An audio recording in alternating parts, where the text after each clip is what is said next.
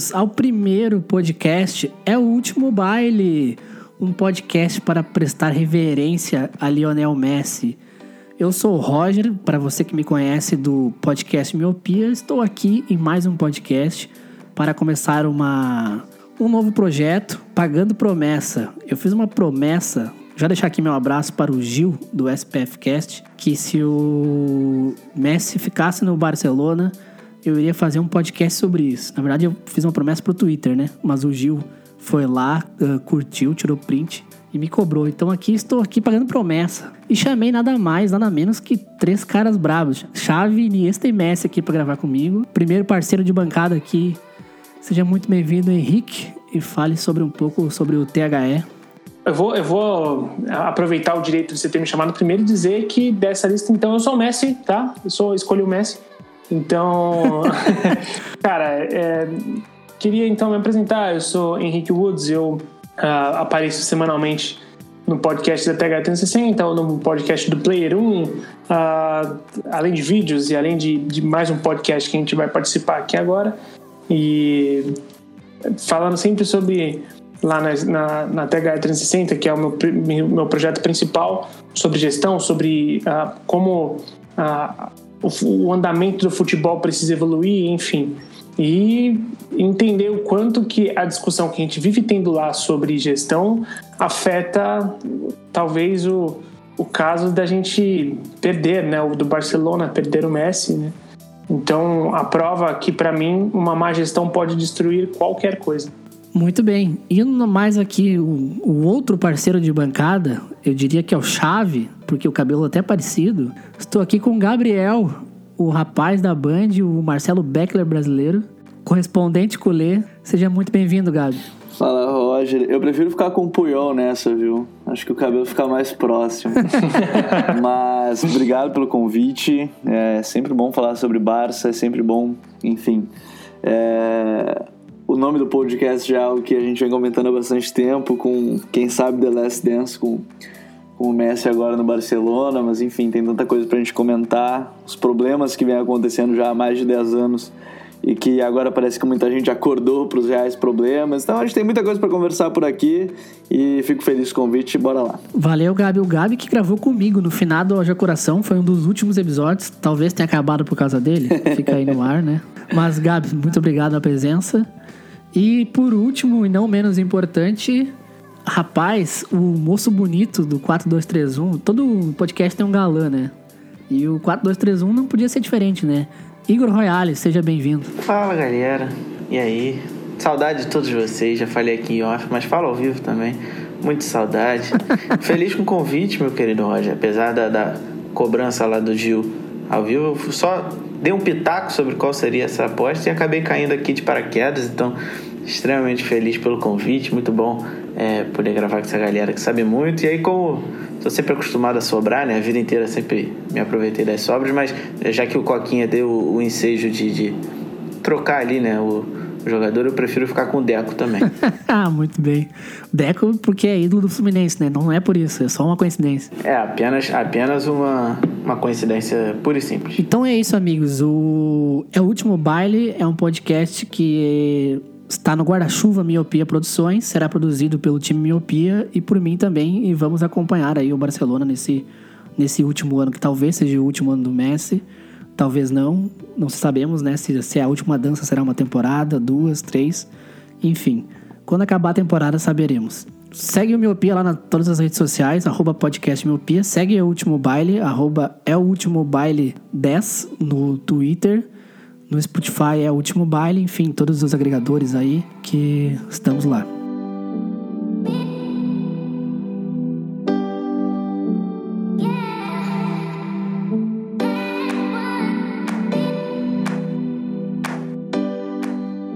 Vamos lá então, para começar a falar sobre Messi e Barcelona, todo mundo aqui tem uma grande identificação ou com Barcelona ou com Messi. Eu quero saber do Gabriel.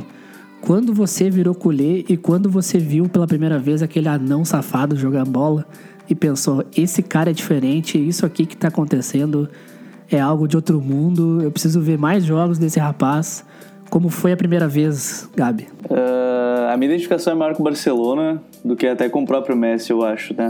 Ela começou antes até dele. Ela começa mais quando o Ronaldinho chega chega no clube e, e aí até as transmissões aumentam, né? De maneira geral, com a chegada do próprio Ronaldinho, as notícias aumentam com o próprio Ronaldinho jogando por lá, enfim, tudo nesse, nesse ponto. Então, é, se eu traçasse uma linha cronológica dessa, né, dessa paixão ou dessa torcida pelo próprio Barcelona, é, é, difícil dizer que eu peguei, ah, olha só, peguei o, o, primeiro gol do Messi porque, vamos lá, não foi transmitido o jogo, a gente pode ter visto imagens depois, eu era muito pequeno ainda de qualquer forma, para dizer que eu lembro realmente daquele, daquele momento. Mas, mas pouco depois, eu acho que mais ou menos no período do, do Raikar, e aí 2006, um pouquinho depois da estreia já já do Messi, mais ou menos naquele período é, onde o Barça pega o, Chelsea e aí o Messi toma porrada o jogo inteiro. Se eu pudesse pegar uma, uma linha cronológica, eu acho que chega ali,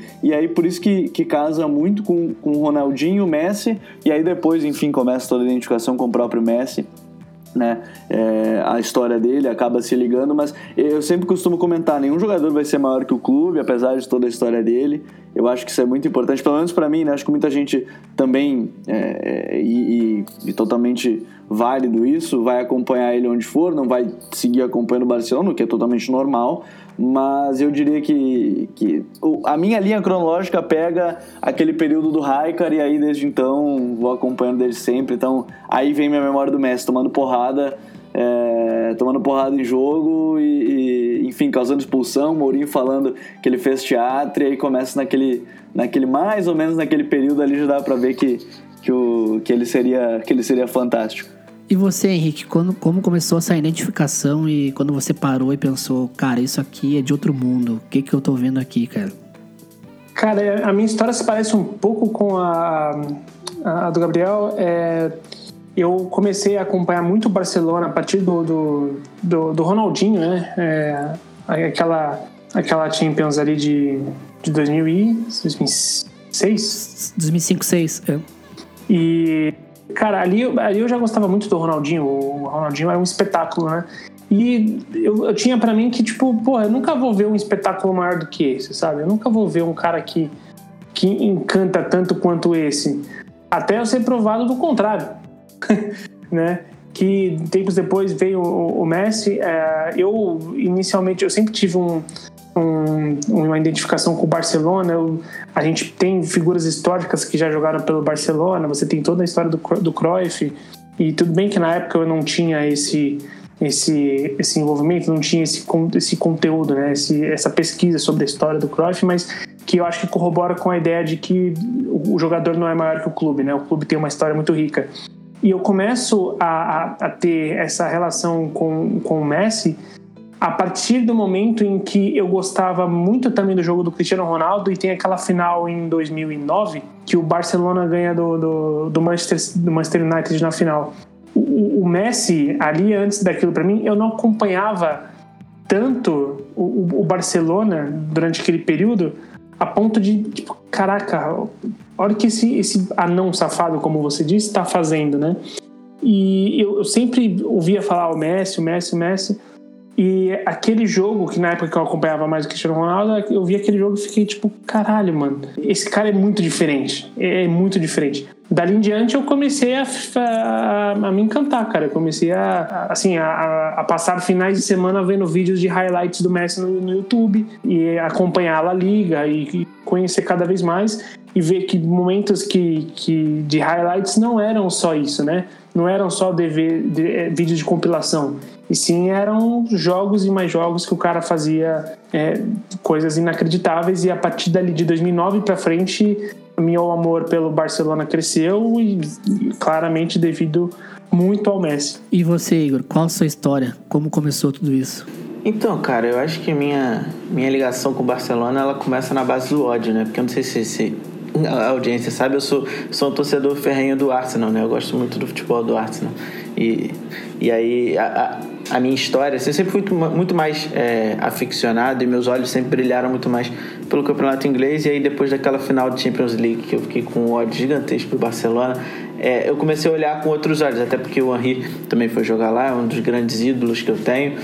E, e a partir desse momento, assim, desse cruzamento desses, desses dois times, assim, acho que foi é, um momento que na minha fase da minha vida eu estava começando a entender um pouco mais de futebol e, e absorver fora do, do, universo de que eu fui criado ali, né, do, do Fluminense, Rio de Janeiro e Campeonato Carioca e, e comecei a olhar como como quem falou é, e, e, começou é nítido perceber a diferença do, do, do, do futebol do Messi para os demais ali. Então, eu, é, a, minha memória já não é uma das minhas melhores amigas assim, mas eu tenho é, uma lembrança muito forte desse jogo e desse momento, assim, e, e de como eu comecei a olhar o Barcelona, entender é, o que, que, era um pouquinho do futebol espanhol e a partir daí comecei a, a colocar um pouquinho mais da minha atenção pro tanto para o futebol do Barça, como, como o Coquinha falou, que é muito maior do que qualquer jogador e, e é absolutamente natural. E foi a partir daí, mais ou menos, ali por volta de 2005, 2006 também. Cara, eu tomo junto, porque eu era um torcedor do Arsenal e fui convertido, cara. Eu me criei vendo futebol europeu quando criança, quando o campeonato inglês passava na Band. Acho que como a maioria de todos nós aqui, né, a gente regula mais ou menos de idade. Na Band de manhã passava o jogo do Arsenal, dos Invencíveis. Então era a minha referência de futebol europeu que eu tinha na época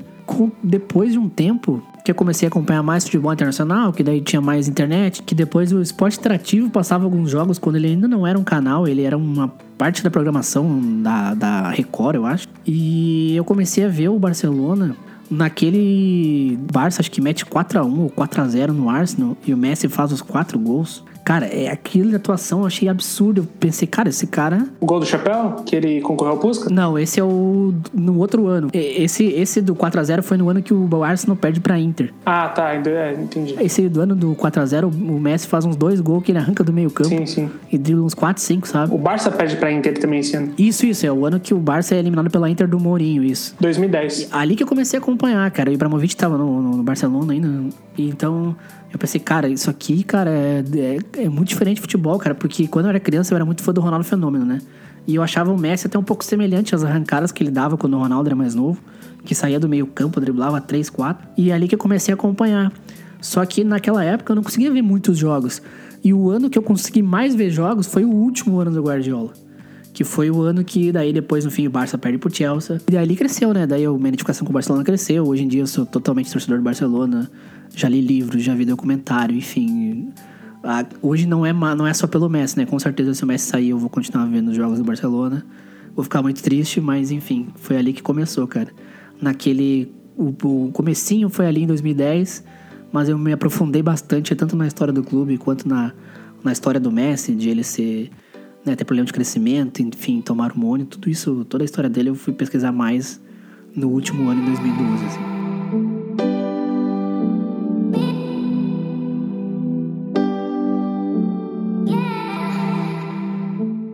Mas vamos lá, então veio o dia do Fico, né? O, o BS pediu para sair, como o Marcelo Beckler noticiou, logo após o 8 a 2 Já era uma decisão que não foi feita a partir do 8 a 2 ele já era uma coisa que ele já vinha pensando há tempos, por causa de problemas com a diretoria.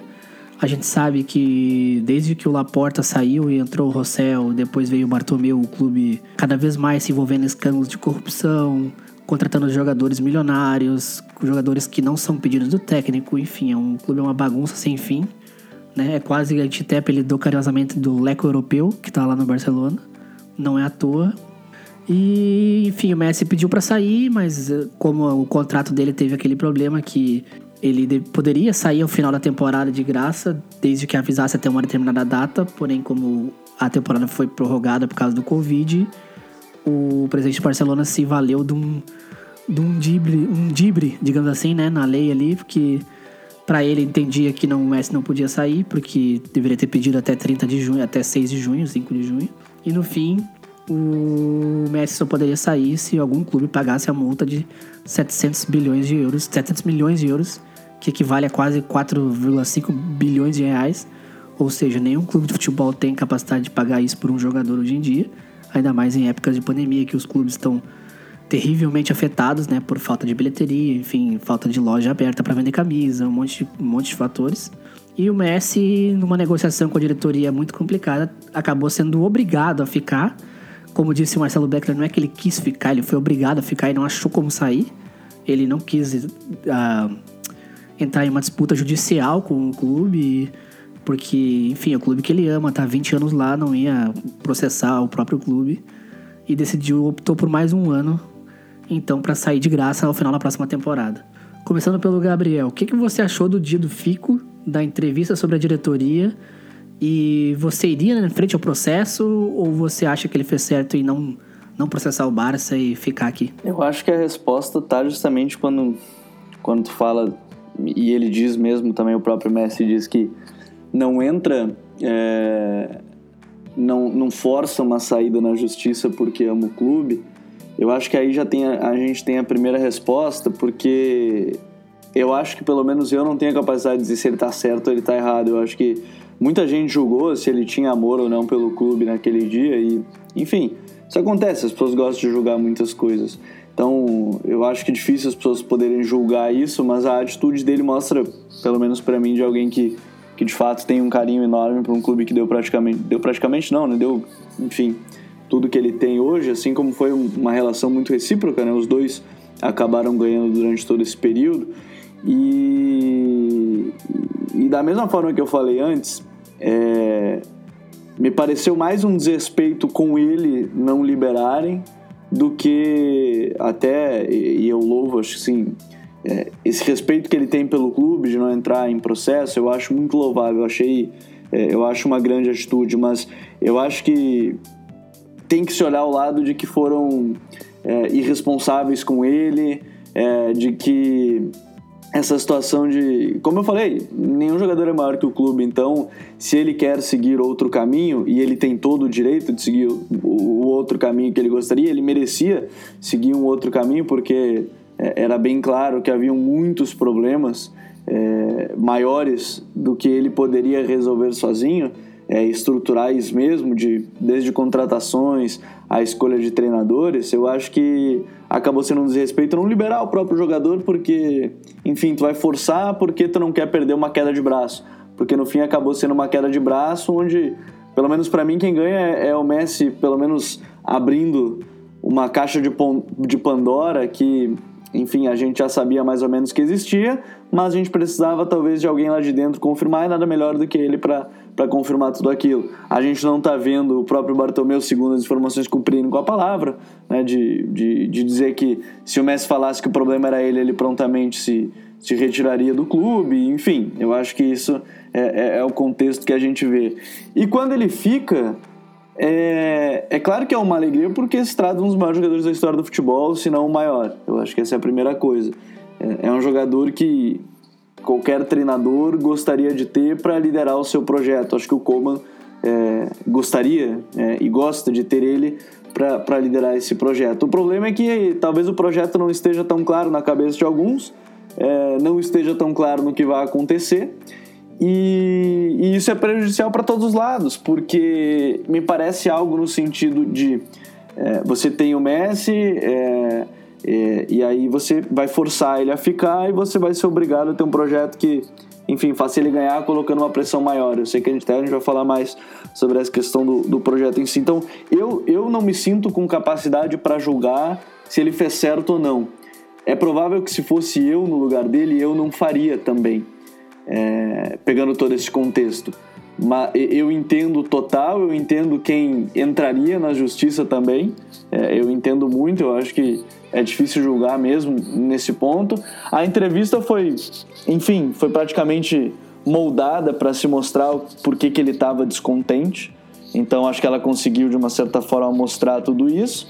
E agora se coloca uma pressão para o que vai acontecer né, na próxima temporada. Se alguém vai apresentar um projeto para ele, seja ele o Vitor Fonte, seja o Juan Laporta, né, os dois principais candidatos da oposição, se é que eles vão apresentar é, projetos sólidos até janeiro, porque janeiro ele já pode assinar um pré-contrato. Acho até que não vai assinar um pré-contrato, tenho essa impressão, mas eu acho que é uma chance grande, dependendo do que acontecer ao longo da temporada sim ele pode assinar, mas eu tenho essa impressão que não. Acho que vão, vão tentar de todas as formas apresentar projetos e dependendo ele pode vir a dar outra entrevista falando: ó, oh, eu fico se tivermos outro projeto como esse, esse, esse e até fazer uma eleição virar, né? Eu acho que isso pode, pode de fato acontecer. Mas eh, a entrevista dele, ela, ela basicamente confirma o que se vê já há pelo menos 10 anos é, se viu mais forte depois da conquista da Champions de 2014 2015. Então é uma entrevista que revela algo que muita gente já tinha uma noção básica do que era e que agora fica mais, mais escrachado. Só para contextualizar, a, a Champions de 14 e 15 ela meio que maqueia todos os problemas que essa diretoria vem trazendo já desde. Porque era ano de eleição, né? Eu acho que é importante ressaltar isso, né? Que era ano de eleição, acabou-se a, elei... acabou a Champions, veio a eleição e aí o Bartomeu é, é eleito por Sim, seis anos. Então isso meio que maquiou todos os problemas que a gestão Rossel Bartomeu trazeu, né? Tanto que o trouxe, né? Tanto que o Guardiola, por exemplo, saiu justamente por causa do Rossel, que depois compra o Neymar com toda aquela aquele rolo com o Santos, que até hoje não se sabe quanto realmente o Neymar foi custou, metade foi pro bolso do pai do Neymar. Enfim, então, só para vocês terem uma ideia da, do problema que essa diretoria é, hoje o Barcelona é o clube que mais gasta salários no, no futebol. É simplesmente o dobro que o Manchester City gasta, para você ver o tamanho dessa, dessa falta de, de planejamento e estrutura da diretoria, né? Porque é um absurdo um clube como o Barcelona gastar mais de 2 bilhões de reais por ano em salários, que é quase tudo que o clube arrecada, só em salários, né? Então, faz contratações, né? Que, como eu falei aqui, o Barcelona contratou jogadores caríssimos como Coutinho, o Dembélé Griezmann. E, por exemplo, perde para um Bayern que o elenco inteiro, o titular do Bayern que entrou em campo, é, custou mais barato que o, que o Griezmann. Então, essa gestão é simplesmente né, uma das piores que já esteve no clube. E não é novidade, a gestão pré-Ronaldinho também já foi assim.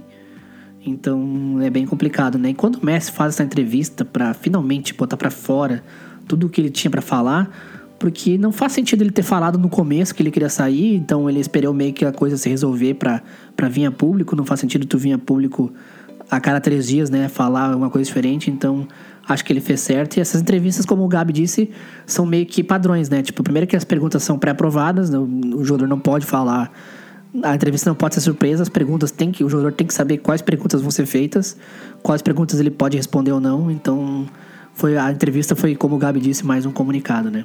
Cara, eu, eu queria trazer alguns pontos também interessantes, porque assim, uh, muito se debateu, né, sobre o fato do, se não me engano, foi o André Henning que levantou a bola de de você. Então, por que, que você não fez valer, né? Por que, que você não foi pra briga? Por que, se você quer sair, sai? Por que, que ficou. Por que, que mandou o Borofax? Por que, que né, é, fez isso? E, e, e, vamos, vamos lá. Imagina se o Messi faz valer o contrato dele numa temporada que foi estendida por conta da pandemia e ele sai antes do final da temporada de Champions League. Imagina se ele sai antes do final da temporada, onde tava aquele vai e vem de, de Real Madrid possivelmente campeão, o Barcelona em mal das pernas e tudo mais. E assim, é, é engraçado como parece que é, o Messi, um cara totalmente low profile, consegue despertar críticas que muitas vezes eu nem entendo. Né? Porque se você fala isso, seria melhor se ele saísse do time no meio da temporada? Porque o, o, que pega é isso, né? A discussão é, tipo, tá, é, tem data determinada, mas essa temporada não foi uma temporada comum, né? Porque teve, ela foi, ela foi prorrogada. Ah, é uma coisa que, assim, é muito complicado, porque como é que você vai pra justiça com o time que te formou e tudo mais? Como que você sai desse time, né? Como é que a sua posição de ídolo... E, e gente, é uma, uma das coisas que a gente... Eu acho que a gente considera muito pouco, mas ah, imagina o, tudo isso que não causaria para a família do cara, um cara totalmente família.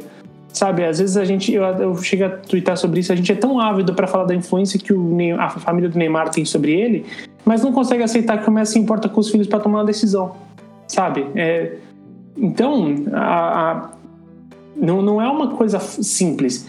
Concordo com o, o Gabi, é, foi muito honrado da parte dele não sair, e lembrei agora o que eu ia falar. É, eu provavelmente eu não sairia também ter que ir contra o time na, na, decisão. Por quanto tempo isso se estenderia? Não seria uma coisa rápida, né? Muitas vezes o negócio ia durar a temporada inteira para ter uma definição em tribunal. Que, vamos lá, né? A burocracia do futebol consegue ser implacável. Mas uma coisa que o, o Gabi fala que ele não assinaria um pré-contrato e a gente sabe que o Messi quer sair do Barcelona, o que eu acho que as chances de ser apresentado para ele um projeto de permanecer no Barcelona são muito baixas, tá? Eu acho que as chances são poucas, eu acho que ele vai sair do Barcelona Por que, que eu falo isso? Porque o Messi ele não tem tempo de futebol para um projeto novo. Ele tem tempo de futebol para um projeto pronto. Então, é, é, eu acho que a decisão dele de ir para um City, que é um projeto muito mais próximo de conquistar uma Champions e tudo mais, do que um, um novo projeto do Barcelona, ele, o futebol dele dá tempo para isso. Não dá tempo para mais um ciclo de, sei lá, quatro anos para um Barcelona. E a gente está falando de projeto bem planejado. A gente não está falando de projeto imediatista de que se não ganhar no final da temporada fudeu. Tô falando de um projeto real, um projeto que vai levar tempo. O Klopp não ganhou nada com o Liverpool no primeiro ano. Ele perde a final da. Nem nos primeiros quatro. É, exato. O primeiro título foi depois de quatro anos, né? Se o, não me engano. O primeiro ano ele perde uma Europa League. Eu não lembro se é pro Villarreal ou pro Sevilha. Acho que é pro Sevilha. Sevilha.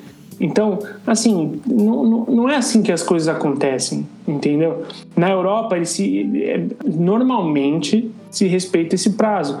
Então, é por isso que eu acho que o Messi vai preferir ir para um outro time, porque o tempo de futebol que lhe sobra não é para um novo ciclo de planejamento, é para um planejamento que já está no seu caminho metade para o final. Eu vou, vou, entrar aí nessa pegada do Kim, porque eu concordo muito com o que ele falou. Assim, acho que é, é o principal argumento aí é de fato que o Messi não tem mais tempo, né? Não tem mais tempo para começar um projeto novo do zero. Eu acho que toda hora que ele fala sobre esse projeto vencedor permeia esse, esse, esses caminhos, assim, né?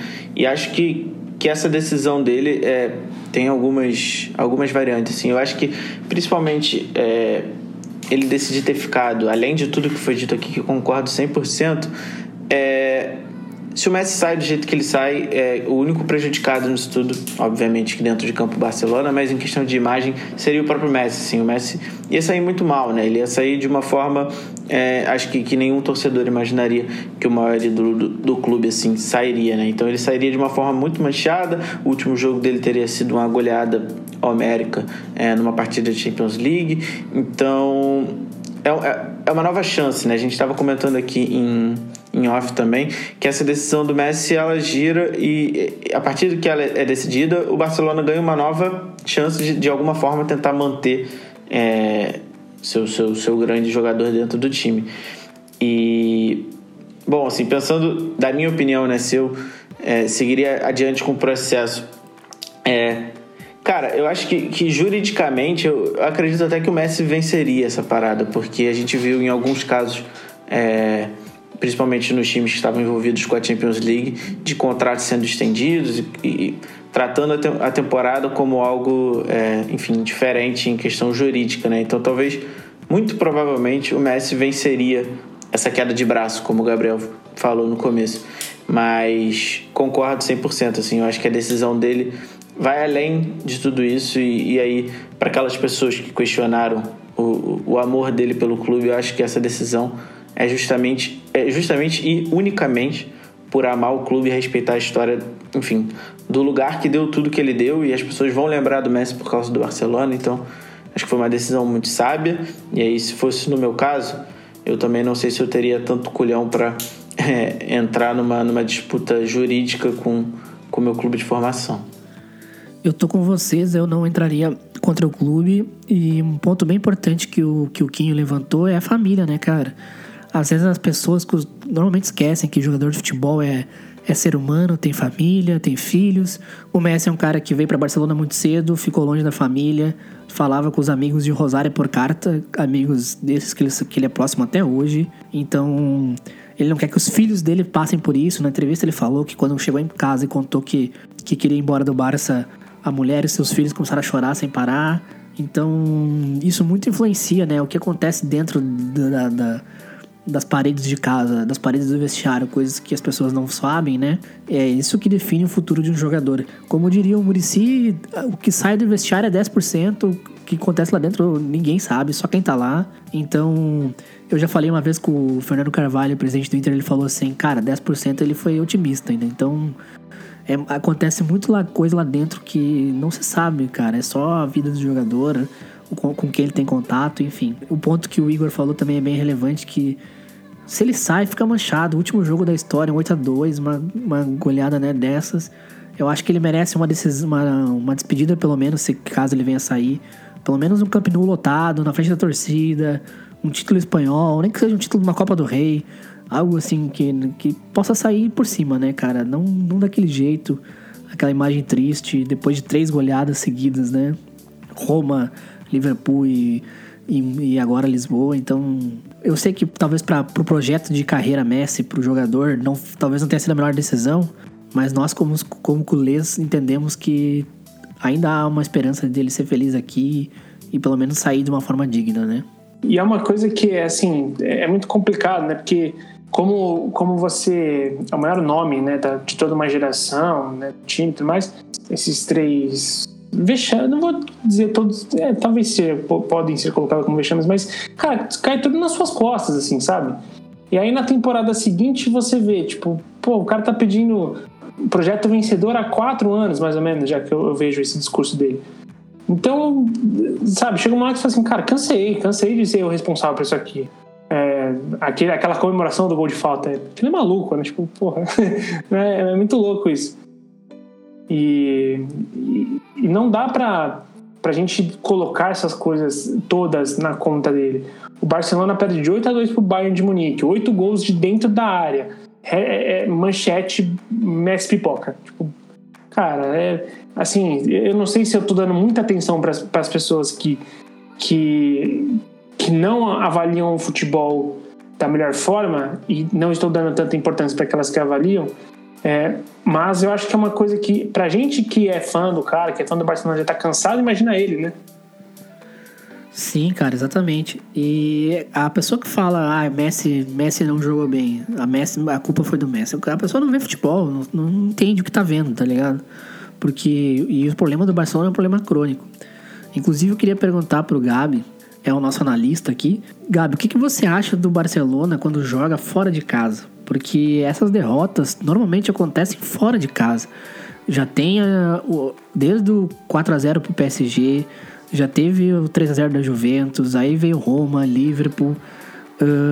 Eu lembro que quando começou a Champions fora de. A Champions, né? Essa Super Champions Lisboa, o Becklina falou: Cara, pro Barcelona isso é a pior coisa que tem.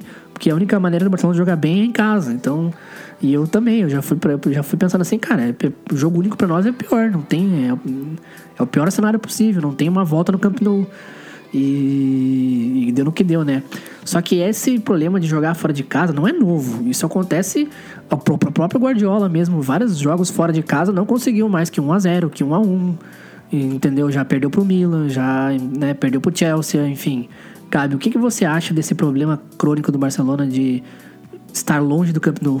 Eu acho que o atual problema, na verdade, e, e ele gera uma discussão muito ampla, porque sempre que alguém fala assim, porque para mim o problema realmente do Barcelona não é que o jogador é trintão, o jogador é mais velho ou não, porque, enfim, a gente já viu diversos casos de jogadores que conseguem manter o que a gente chama de intensidade. É simples. Só que o problema é que parece que quando a gente fala a palavra intensidade, a primeira coisa que vem na cabeça das pessoas é um cara musculoso, forte e que, enfim, é, não tem técnica. Talvez essa seja a primeira imagem que vem é, é na pessoa. Vidal, vem na cabeça o Vidal. É. Ou então agora mais recente, pegar o exemplo aí, o Hinaldo e o Thiago. Tu fala, ah, o Hinaldo é, é intenso. É, e aí já trata como se, ah, o Hinaldo então é um musculoso. Ou, ou as capas de jornais falam, ah, o Hinaldo é um jogador de músculos. Não é exatamente isso. É, ele tem músculos de fato, e eu acho que qualquer jogador que se preze ele precisa ter no mínimo um, um físico ótimo é, no sentido ótimo físico mesmo, né, de, de, de teoria, é, como um físico ótimo, próximo do excelente, para poder render em, em, alto nível. E aí depois acabou é, viralizando um monte de imagens dos jogadores do Barcelona em comparação do Bayern, que eu nem entro no mérito, porque às vezes é, é, é, é fisiológico do jogador ter, ter um, um corpo diferente, mas também não, não pode ser para tanto nem para menos e nem às vezes nem, nem para mais. Mas eu sinto que esse problema é muito mais recorrente. Ah, e, e sobre intensidade, o Xavi e o Iniesta eram dois jogadores muito intensos, fisicamente inclusive. O Xavi principalmente era um tourinho físico e, e se tu fala que ele é intenso, vai dizer, muita gente vai achar que está desmerecendo a parte técnica, mas não, acho que são coisas que, que podem andar totalmente de, de mãos dadas. Então é, é um problema muito estrutural, porque é, é difícil montar um time onde dois jogadores já não vão participar da fase defensiva, no caso o Messi e o Soares. E aí você tem, é, além deles, um jogador muito, muito contextual no meio, que é o Busquets, e que, enfim, independente de todas as qualidades, é, o Busquets vai ter que correr por no mínimo mais um. Ele não é o Casemiro, que é um grandíssimo jogador e que tem um físico também que é para esses jogos. O Busquets sempre sofreu em jogos de contragolpe contra ele, ainda mais sozinho, sempre sofreu. Não é de agora, isso, é, isso é normal, nenhum jogador é perfeito. Né? Isso, isso é, é muito normal. Então, é um problema já há algum tempo. O Alba já não consegue manter a intensidade de 90 minutos, é, enfim, o, o, time parece mais desconcentrado. Tanto é, eu acho incrível que botam a culpa maior no Piquet, sendo que é quem dos trintões é, entre aspas, e aí a gente exclui o Messi, é quem melhor atua nas últimas duas, três temporadas. Foi um dos melhores zagueiros da Europa na temporada, na temporada retrasada, foi um grande zagueiro na temporada passada, é, e aí chegou na Liga dos Campeões de fato, não foi tão bem, e ele não é um dos problemas se a gente trata assim. Então é, é muito complicado. É a mesma coisa é, quando se fala. E, e, aí, de novo, esse ponto: o Thiago nunca foi um cara que era intenso ou, ou intenso durante 90 minutos, nunca foi. Essa atual temporada, sim, essa atual temporada é uma temporada, não vou dizer de exceção por Thiago, porque tecnicamente, como eu disse, ele sempre foi muito bem, mas ele não conseguiu manter essa regularidade, principalmente em jogos grandes. Quantos jogos grandes de Liga dos Campeões a gente pode lembrar do Thiago de fato? E, e, falo aqui um cara que, por exemplo, eu acho que Thiago e Rinaldo jogam juntos, eles não, não é um ou outro, mas como tem que escolher um ou outro, aí tem que falar na ideia do Coman. O Coman precisa mais do Hinaldo hoje do que o Thiago, porque tem o Pjanic. Então, acho que também entra no ponto de projeto. É o projeto da nossa cabeça ou é o projeto do treinador? Porque quando é o projeto do treinador a gente não aceita. Então entra outro ponto. Mas o problema do Barcelona acho que é intensidade. A palavra para mim é, é, intensidade. Tem que montar um time. Pega o exemplo da Juventus. Tem que montar um time que de bala é, e, e Cristiano praticamente não façam ação defensiva, o Higuaín tem que se matar praticamente no jogo, o Bernadette que às vezes é titular por causa disso, e, e o time sofre. É, é, muito difícil. Quantas equipes hoje a gente sabe que funcionam assim?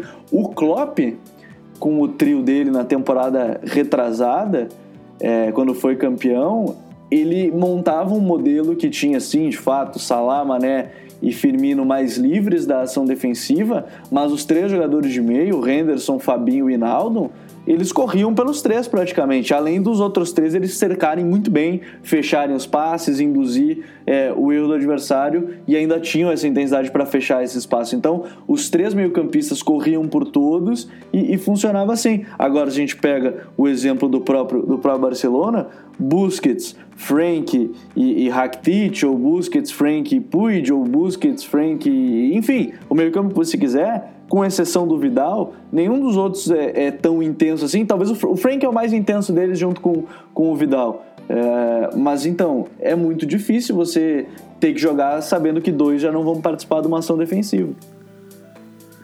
Eu acho que tu levantou um bom ponto, porque o Thiago hoje, ele é um. Né, o, o foi o craque da final da Liga dos Campeões e é um jogador espetacular que joga titular em todo o time. Sim, ele é um jogador espetacular, mas é como o Gabriel disse, ele não era esse jogador todo há duas temporadas atrás, por exemplo. Ele nunca se firmou como titular no, no, no Bayern, sempre foi um jogador muito revezado. Nas partidas, nas eliminações do Bayern com o Guardiola, não atuou bem. Inclusive, ele tinha alcunha de soneca quando saiu do Barcelona. E ele se transformou nesse jogador intenso nessas últimas duas temporadas, né? Principalmente nessa última agora. Então é uma coisa bem lembrada, assim, né? Que hoje o Thiago é espetacular, mas ele não era todo esse jogador há duas temporadas atrás. Ele já tá com 29 anos, né? Ele não conseguiu manter uma regularidade, tipo o Kenny Messi, Cristiano mantém uma regularidade de jogar bem praticamente todos os jogos do, do ano. E foi, foi bem importante isso, né? Falta intensidade. E tem um. Só, só te complementando, Roger, rapidinho, porque tem um ponto que é, a gente chegou até a comentar um pouquinho disso no, no último episódio 4231, que são esses últimos anos de contrato do jogador, né? O quanto o jogador ele de fato se empenha nesses últimos anos para desempenhar um futebol um pouco acima da média, né? Que a gente vê o caso do Thiago, como o Gabi citou muito bem, mas o próprio William, nessa última passagem pelo Chelsea, esses últimos jogos do William foram completamente fora da curva do que ele sempre apresentou, assim. Então, é, o último ano ele é muito esse último ano de contrato às vezes ele pesa muito nessas avaliações também e, e, e no meu ponto de vista assim é, é, muito melhor a gente olhar é, é o todo, né, do que só a última exibição, por exemplo. Muito bem, bem lembrado. É um bom exemplo.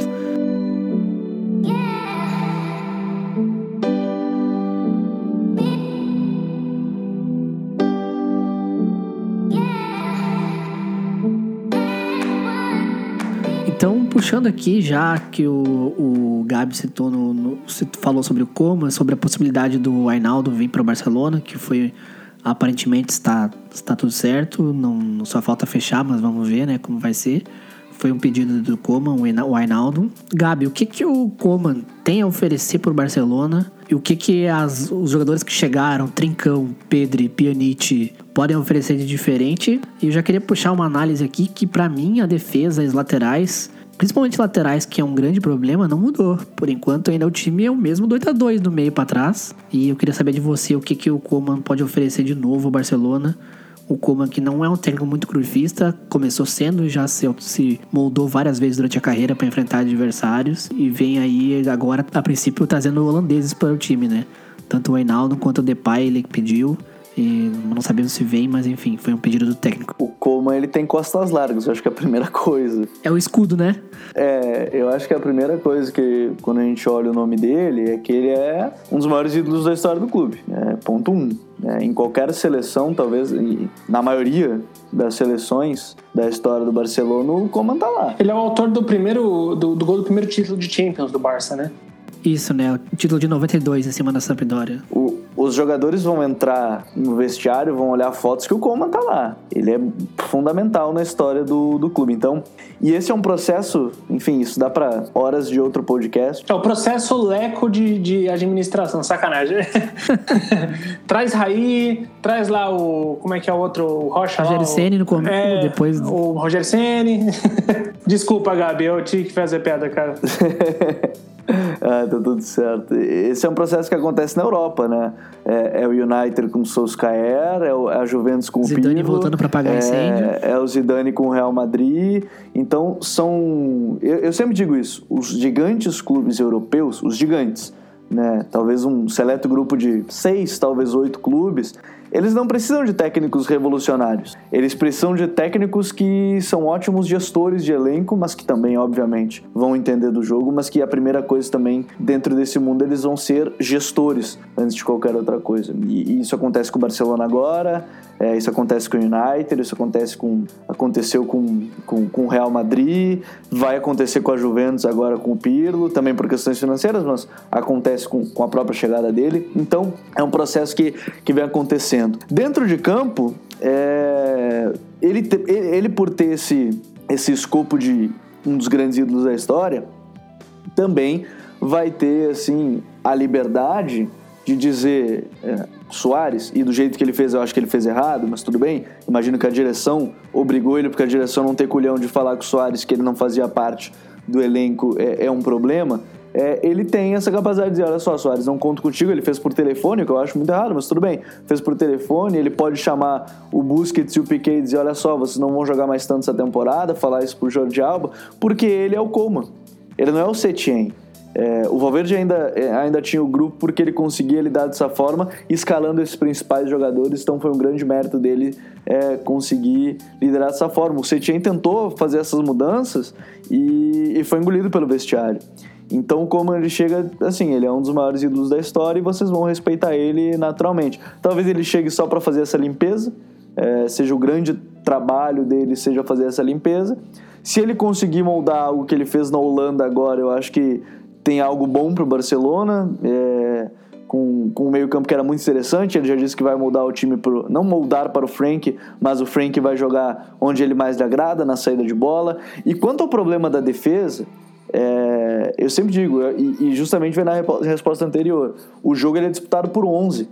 E quando tu já tem dois a menos para marcar, é óbvio que vai estourar lá atrás mas estoura lá atrás porque é um efeito cascata. Os dois da frente não, não ajudam na pressão, não estão recuando, tanto que em vários momentos o Barcelona marca com 7, às vezes com 8, porque senão tem que sacrificar o Grisma.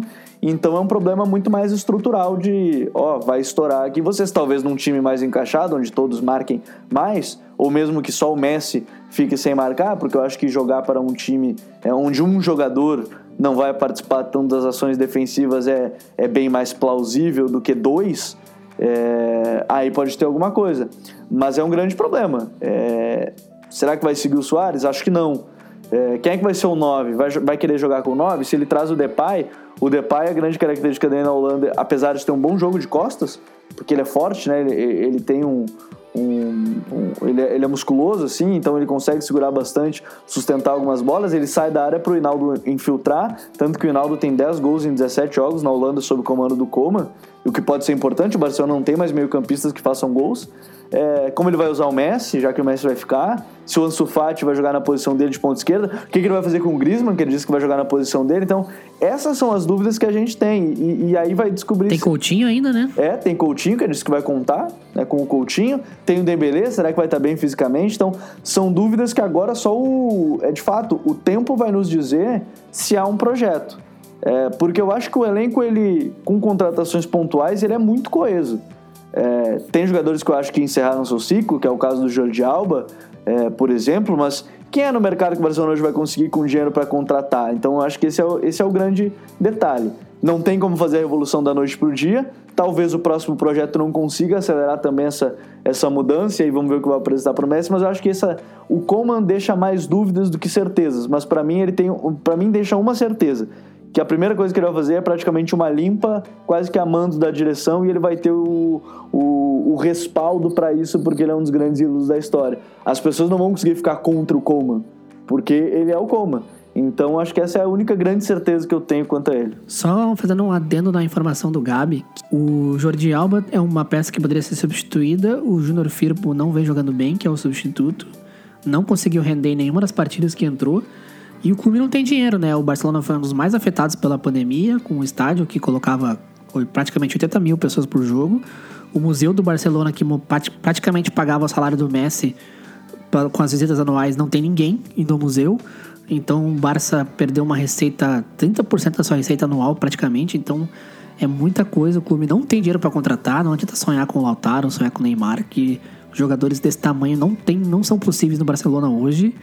Então temos que se adaptar com o Dembélé, com o Griezmann, com o Coutinho. E vai ser isso, né? Ô, ô, Gabi, eu queria te fazer duas perguntas, cara. Uma mais pontual, e por favor, me, me, me dá uma notícia boa, cara. Como é que, que, que a gente vai fazer com a lateral direita, cara? Porra, não dá sem medo, cara. eu também acho. Eu lembro que eu, eu era muito criticado porque eu defendia o, o Sérgio Roberto na lateral direito. Os caras falavam, não, tem que ser o Semedo. Eu falava assim, gente, calma não é para tanto. Eu acho que para um contexto, dependendo do contexto, acho que Semedo rende, mas não para aquele contexto que precisava. Eu não sei. É, a minha resposta eu não sei, sinceramente. não, e, e, e, assim, eu acho que isso evidencia muito bem é, esse, essa, essa falta de gestão, porque, vamos lá, o Barcelona não tem um lateral direito desde que Daniel Alves saiu, isso já faz cinco anos. Ah, durante muito tempo o, o Sérgio Roberto jogou improvisado, tá? É, porque de origem ele não é um lateral direito, ele é volante. E, e o, o Semedo vem para ocupar essa função, mas Semedo, gente, nunca fez assim. Teve algumas poucas boas atuações em jogos muito pontuais e contra adversários mais fracos e tudo mais. É, se tem uma coisa nesse time que mais me preocupa é o lado direito do, do, do do time, porque, como o Gabi bem falou, o, o Messi não tem participação no momento defensivo do time. E essa lateral direita é o Semedo. Então, né, não à toa que tantos gols contra o Bayern de Munique saíram por lá. E isso se a gente né, se esforçar para esquecer aquele baile que o Alfonso Davis dá no, no Semedo. E, e, e, o Semedo que, vamos lá, foi tido como um dos jogadores, já foi, já, já foi tido como um dos jogadores mais velozes do mundo e tudo mais. Não, ele corrige muitos problemas defensivos porque ele é rápido. Sim, porque sim, ele é, é, muito rápido e forte, porque senão. Mas se partir desse ponto, é. o Advíncula também já foi o jogador mais rápido de todos os tempos de futebol. Mas eu acho que uma, uma solução que, que, enfim, ela é viável, mas também eu acho que não é, é, é não, não vai preencher esse vazio no coração do Quinho. É, é o Emerson, né, que está emprestado para o Betis. Ele tem, se eu não me engano, mais um ano, mais um ano de empréstimo com o Betis, mas o, o Barcelona tem direito de pedir ele de volta, então. E ele fez uma boa temporada no Betis. Cara, é, é que o, esse, esse buraco no meu coração que você falou, ele tá tão carente que um Emerson já, já vai ser muito bom, sabe? É, e, eu, e outra coisa que eu queria perguntar pro Gabi, que, que é o seguinte: cara, o, o Koeman, ele, o Koeman ele tem esse, esse lastro que você falou de, de ser um dos maiores ídolos da história do clube e tudo mais. É, você, você acha que isso é o suficiente? Porque, assim, eu, sinceramente, com os trabalhos que o Koeman fez, eu tenho dúvida se ele é o cara para essa, essa reformulação do Barcelona. Ah, pode parecer uma pergunta meio vaga, mas você acha que é, ele tem trabalho para isso, além de, do fato de ser um ídolo? Eu gosto de. Acho que pontualmente, sim, que eu lembro mais próximo de dois trabalhos dele. O mais recente, que é a Holanda, e o Feyenoord. O, o, trabalho no Feyenoord 2014, inclusive, faz o Vangal mudar a Holanda né, para linha de 5 e tudo mais, porque ele muda naquele, naquele momento. O Everton, no início, ele foi bem, depois acabou, acabou caindo. Mas eu acho que é bem isso. É, ele chega muito por ser um ídolo e talvez ele não faça a reformulação. Talvez ele só é, participe do processo de, ó, esse jogador não faz parte mais do elenco, porque é mais fácil que, assim, para essa direção me parece muito mais fácil fazer o, o teu ídolo queimar um outro ídolo do que eles se queimarem, porque a gente sabe como eles são, né? É, esses dirigentes, nesse sentido, o Rossell conseguiu fazer isso com vários, o Bartomeu está fazendo isso agora. Então eu acho que a, a, a palavra reformulação talvez não venha com ele, mas talvez ele é, limpe os trilhos para o próximo. Quem vai ser o próximo? Aí eu não sei. É, não sei, eu, eu, acho que o Laporta vai tentar ainda convencer o Guardiola para ser o carro-chefe da campanha dele. O Vitor Fonte já disse que é o chave com quem ele está fechado.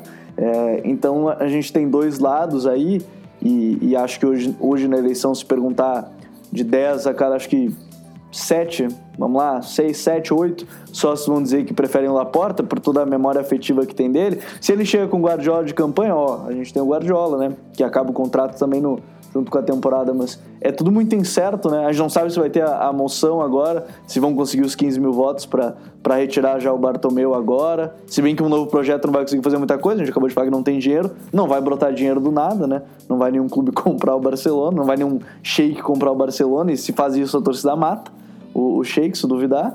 é, então, é, eu não sei. É, é, por isso que eu digo, é muito incerto. Para mim é muito incerto. Não, não, eu tô muito com o Gabi nessa, assim. Eu tenho quase 200% de certeza que o Coma não é esse cara da, da, da, da, revolução dentro do Barcelona. Ele é justamente esse cara que, como, como o Ronaldo falou muito bem no Corinthians, né, que tem as costas largas para a galera poder bater. Então, ele é o cara que vai barrar todos esses medalhões. Eu concordo com o Gabriel quando ele fala que quando eles mandam o Soares embora, eu acho extremamente é, é doloroso, né? O Soares é o terceiro maior da história do Barcelona, então não é, não é a forma que você trata um, um jogador como esse. E e acho que ele está ali só de passagem mesmo, assim. acho que não é um.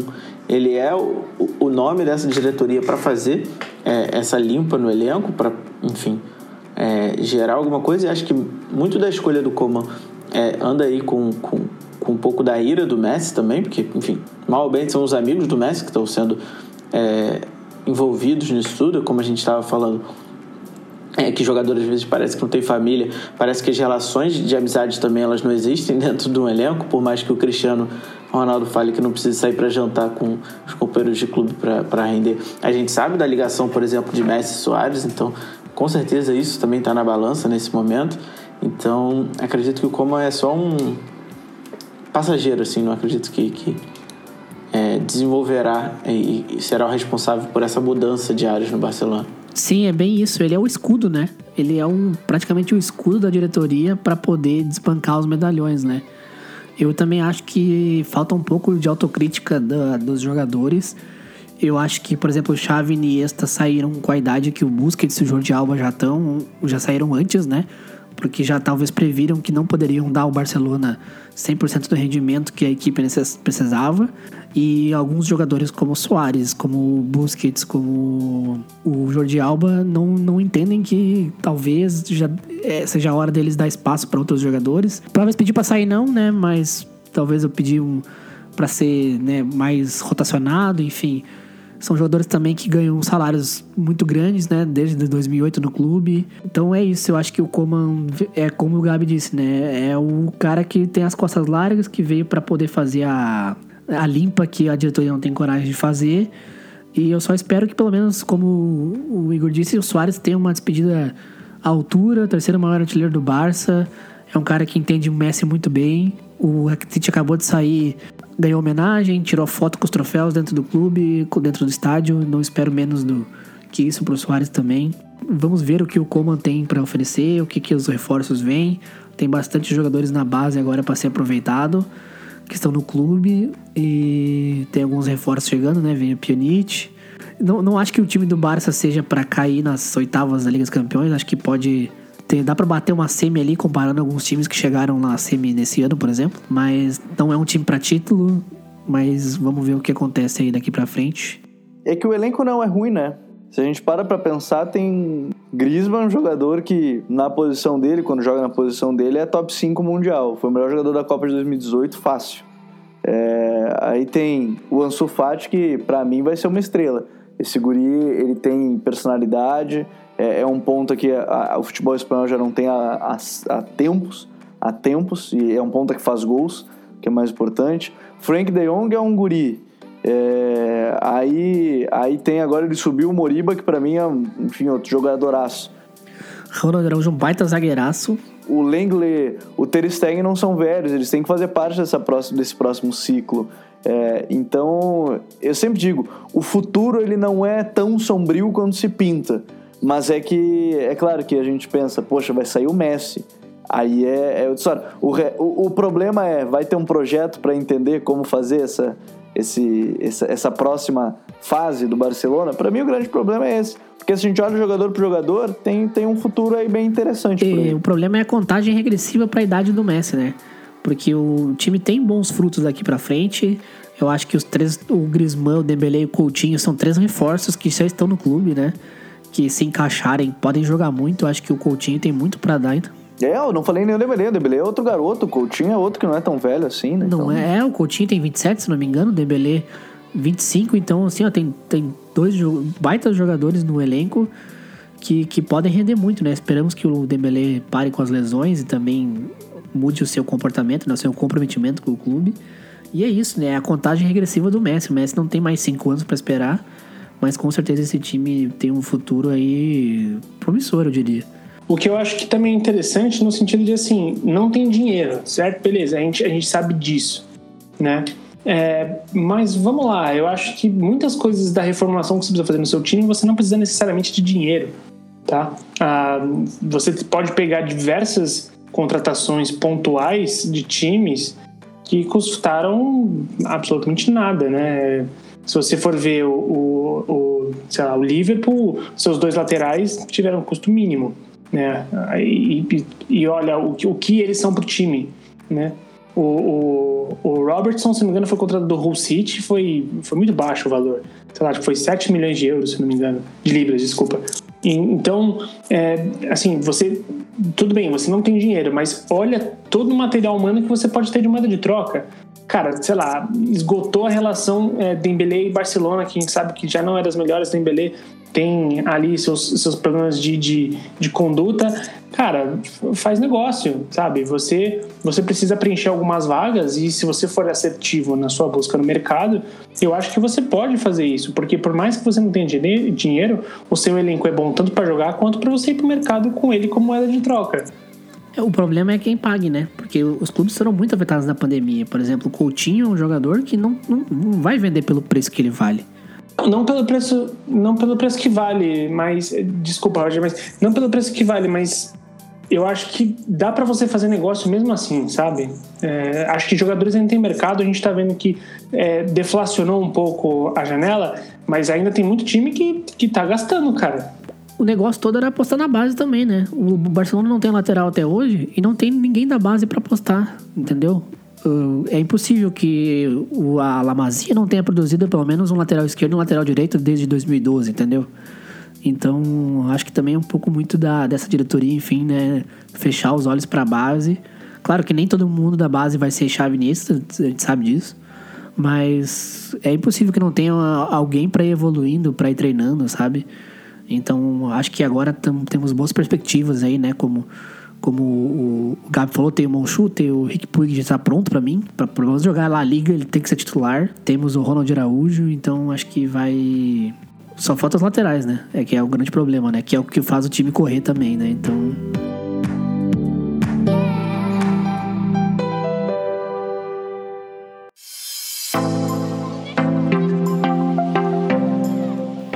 Chegamos ao fim do primeiro episódio, o episódio piloto, teste, é o último baile, para falar, acompanhar a última, o último ano do Messi, talvez o último ano, né? Tomara que não, mas enfim. E eu queria agradecer ao pessoal que se disponibilizou a gravar, por ficar tão tarde, por aguentar meus problemas de microfone. Muito obrigado, Gabi. E faz o jabá do filter aí, onde as pessoas te encontram. Ah, eu que agradeço. Bom falar sobre Barcelona, é sempre bom falar sobre o Barça. É, é um tema para mim fantástico, como eu disse no início. É algo que acabou me cativando nessa vida, nesse clube, então que, que siga rica a sua história e sempre bom falar sobre. Para quem quiser me acompanhar lá no Twitter, onde eu acabo postando mais coisas, né? Gabriel Corrêa. É só me achar por lá. Enfim, para quem é de Porto Alegre e está ouvindo na Bandeirantes em si. E no Futre, né? Para quem não conhece, é, plataforma de análise, é, futre.com.br. A gente tem, enfim, a gente tem o nosso site, o Instagram, todas as redes sociais aí, Futre FC, F-O-T-U-R-E. A gente faz análise Uh, tem textos diários de futebol brasileiro, futebol europeu, uh, tem clube de assinante para quem quiser receber conteúdo exclusivo também. Uh, a gente tem live no YouTube sobre, com, sobre FM, inclusive. a gente faz algumas jogatinas e tudo mais. Enfim, para quem quiser acompanhar, só, só, segui, só seguir lá nas nossas redes sociais. Obrigado mais uma vez, baita papo. Valeu, Gabi. E Quinho, faz a propaganda do, do THE, onde as pessoas te encontram. Bom, ouvinte, se, se você está querendo é, ser um analista tão bom quanto o, o, nosso querido Gabi aqui, saiba que a escola TH360 tem seus cursos de scout, de análise de desempenho. É, eu, eu nunca fiz um, um jabá tão contextualizado. E, muito bom. É, é, dá para saber que o cara é, manja muito e, e, e, é exatamente isso que a gente precisa, esse nível de debate sobre o futebol. Uh, não só sobre quando a gente fala sobre o futebol elite fantástico que tem na Europa. Análises como essas, elas são muito plausíveis de se ter aqui também no nosso futebol brasileiro. O que tem, tá? O que tem, é, a maioria dos seus times tem departamentos de desempenho, a maioria não, todos, tá? Série A, Série B eles costumam é, ter e às vezes só, infelizmente, esse nível de informação não chega para quem consome futebol então, o que a Escola THE faz é fazer chegar. Então, a gente promove diversos cursos, não só sobre Scout, a gente promove também sobre marketing, gestão, ah, enfim, outros cursos dentro da, da, área técnica, futebol de base, a gente cursos voltados para comunicação do esporte. Então, basicamente, a TH360 é uma escola que você pode checar lá no th360.com.br ou você pode me acompanhar também nas mídias que eu vivo fazendo propaganda da escola, que é no arroba KingWoods. E é isso. Muito obrigado. É, por ter essa, essa bancada, cara, incrível de pessoas para conversar sobre coisas que eu adoro conversar. Valeu, Quinho. E Igor, faça o jabá do 4231 e onde as pessoas podem ver seu corte de cabelo novo. Bom, galera, é, lá no 4231 a gente não tem tanta seriedade quanto a casa dos outros membros aqui da, da mesa, mas a gente, é, como, como o Roger apontou aqui em off, a gente sempre recebe grandes convidados, inclusive todos já passaram por lá, então. É... Eu sou contra porque esqueceram de mim. ô, ô, Gabi, eu já tô negociando aqui, já mandei a mensagem pro, pro Vitor aqui, pra Julinha. A gente vai. Alô, Vitor, chama o guri aí, Vitor. Vai inventar uma pauta só para receber o Gabriel da melhor forma possível, porque o cara é gênio. Enfim. Eu queria fazer um protesto, porque no 4-2-3-1 sobre os maior, o maior Barcelona de todos os tempos não ganhou o de 2010, 2011. Ah, mas isso aí eu já falei, essas, essas críticas relacionadas a, enfim, a pauta e tudo é tudo direcionado pro Vitor. Eu não me envolvo, porque primeiro eu não tenho paciência para conversar com ele, porque a gente, não sei se vocês sabem, a gente tem um podcast, a gente trabalha na base da hostilidade, então se quiserem fazer qualquer crítica ao 4231, arroba 4231 em qualquer rede social, é, procura a gente que vocês vão encontrar a gente por aí. Se não, pode me seguir também no Twitter, no Instagram, arroba Igor Roale, em qualquer lugar também. E é isso, cara. Muito obrigado. Eu é, como, como time do coração, eu acompanho muito mais, como eu falei, o Arsenal, mas aí o Roger me cativou. Eu prometo que essa temporada vou tentar acompanhar com mais afinco o Barcelona para poder marcar presença aqui, enfim, trocar essa ideia, porque de fato foi muito bom o papo. Foi, foi bom, a gente ficou até tarde, mas muito, muito bom sempre falar de futebol e ouvir pessoas muito inteligentes. Isso aí, cara, valeu. Muito obrigado a todos por participar. Eu não sei nada sobre futebol, então eu chamei três pessoas que sabem muito, que é o mínimo que se espera de uma pessoa, né? Eu sou só o mediador, então eu convidei três convidados de peso. E voltamos para falar mais de Barcelona em breve, mais de BS. Você encontra É o Último Baile no Twitter, no Spotify, todos os agregadores Android, no iTunes também. Você encontra o Miopia, a podcast no Twitter e todas as redes sociais como podcast Miopia, todos os agregadores também. Vamos ficando por aqui. Até mais, galera. Um abraço.